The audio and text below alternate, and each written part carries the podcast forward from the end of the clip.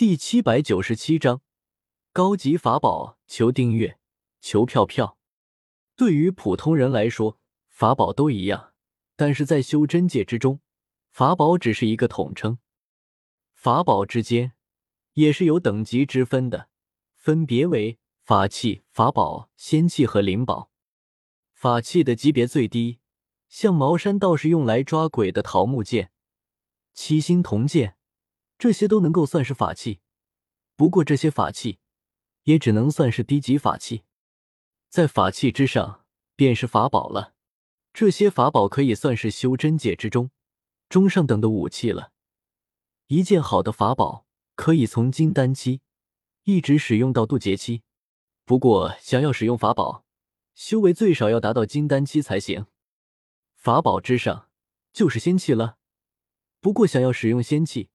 必须达到仙人的级别，否则体内没有仙力的话，根本发挥不出仙气的威力，可能还不如一件法宝好使呢。法器、法宝和仙器又被分为四个等级，分别为低级、中级、高级和极品。在仙器之上，便是灵宝了。不过一般的仙人只能使用仙器，想要得到灵宝的话，除非有足够的机缘。或者有个强大的师傅才行。灵宝又被分为后天灵宝和先天灵宝。先天灵宝在天地诞生之前就已经存在了，而后天灵宝则是在天地诞生之后才出现的。先天灵宝和后天灵宝最大的差别，就是先天灵宝的威力是根据使用者的实力增强而增强的。理论上，只要法力足够，就算斩杀圣人也是可以的。而后天灵宝不一样，后天灵宝的威力是有上限的，达到这个上限之后，就算注入再多的法力，这威力也不会再增强了。先天灵宝和后天灵宝被分为五个等级，分别是重品、上品、极品，上限封顶为先天至宝和后天至宝。在灵宝之上，其实还有更强的混沌至宝，不过自从天地诞生之后。这些混沌至宝不是消失了，就是破碎了，所以混沌至宝这个等级很少有人会提及。人们比较认可的就是法器、法宝、仙器和灵宝这四个法宝等级。萧协通过神识感知，还快便发现了荣武山的核心所在，朝着那个方向赶了过去。泥离殿，没想到竟然是这里。萧协看着出现在自己眼前的洞口，看着上面的三个血红色的大字，双眼微微一凝。虽然感觉有些意外，但是想一想，却也在情理之中。小小，为什么在画江湖的世界之中，竟然会有法宝的存在呢？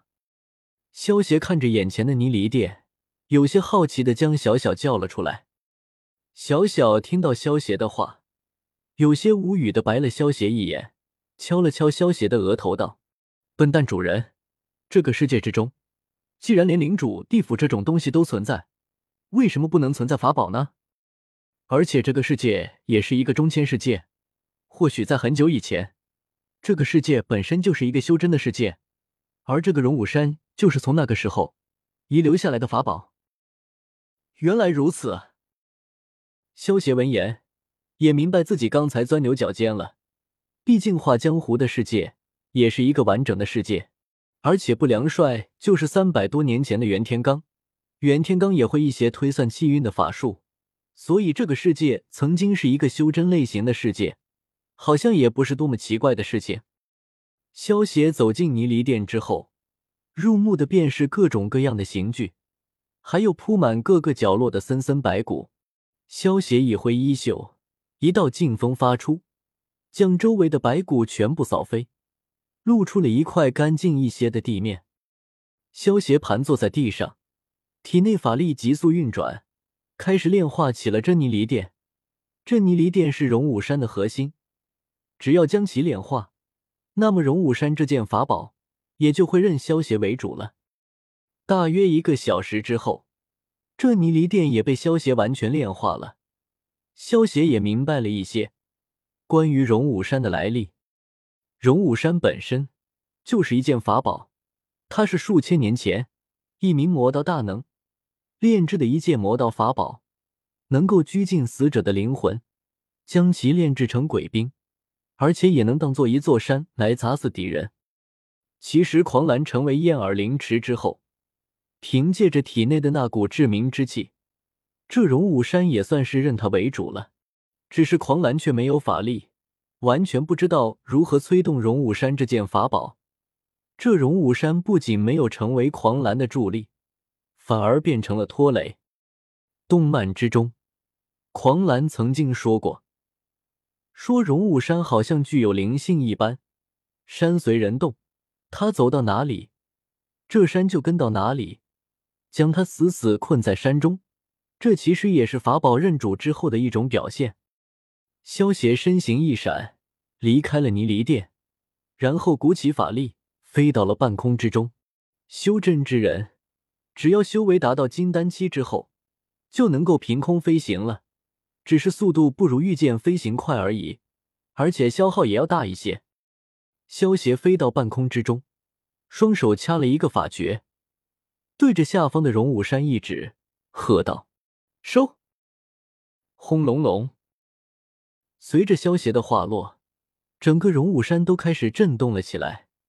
紧接着地动山摇，山上的那些土匪们运气不好的就直接被砸死了。没过一会儿，整个荣武山竟然拔地而起，然后快速的缩小，最后变成一个巴掌大的小山，落在了萧协的手中。神仙爷爷饶命！神仙爷爷饶命啊！我再也不当山匪了。这次能够活下来，我就回家种地去了。爷爷饶命啊！那些幸存下来的山匪见到萧协收取荣武山的场景，还以为是天神下凡来惩罚他们的的呢，胆都快被吓破了，急忙朝着天空中的萧协磕头求饶。竟然是他，他该不会真的是神仙吧？三大金刚之中，老大霍光伦。看着半空中的萧协，满脸震惊道：“没想到他还是个神仙呢，阳气肯定很足。如果能够和他欢好一场，就算是死，我也知足了。”娄英秀看着如同天神一般的萧协，心中的第一个想法不是害怕，而是想要把萧协给睡了。真可谓是色胆包天。本地名号炎帝，听闻荣武帮的山匪。祸害百姓，特意前来收了这荣武山。不过上天有好生之德，尔等能够幸存下来，便应当改邪归正。如若再敢为恶，定斩不饶。萧协看着下方幸存下来的山匪，并没有准备将他们全部杀光，而是警告了一下，便离开了。